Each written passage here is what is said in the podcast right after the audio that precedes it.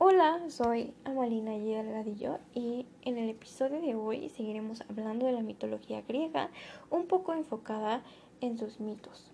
Un mito es una historia fabulosa de tradición oral que explica por medio de la narración las acciones de seres que encarnan de forma simbólica fuerzas de la naturaleza, aspectos de la condición humana, entre otros. Se aplica especialmente a las que narran las acciones de los dioses o héroes de la antigüedad.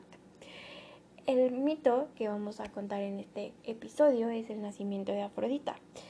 Afrodita era la diosa del amor y la pasión. Es una deidad muy reconocida dentro del panteón griego y fue ampliamente venerada en el pasado.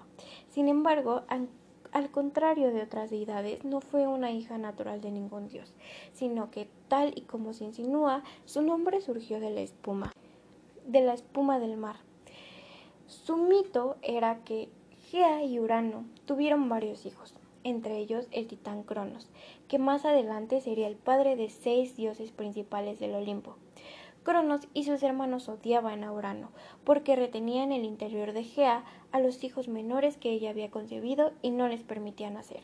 Gea le pidió ayuda para acabar con Urano, pero únicamente Cronos se ofreció.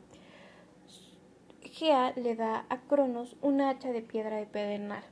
Con ella el titán castra a Urano y lo derrota. Los genitales de Urano cayeron en el mar. Su esperma bañó las aguas saladas llenando de espuma la superficie. Fue justo con esa espuma que se formó el cuerpo de Afrodita, la diosa del amor. Y bueno, por hoy sería todo y muchas gracias.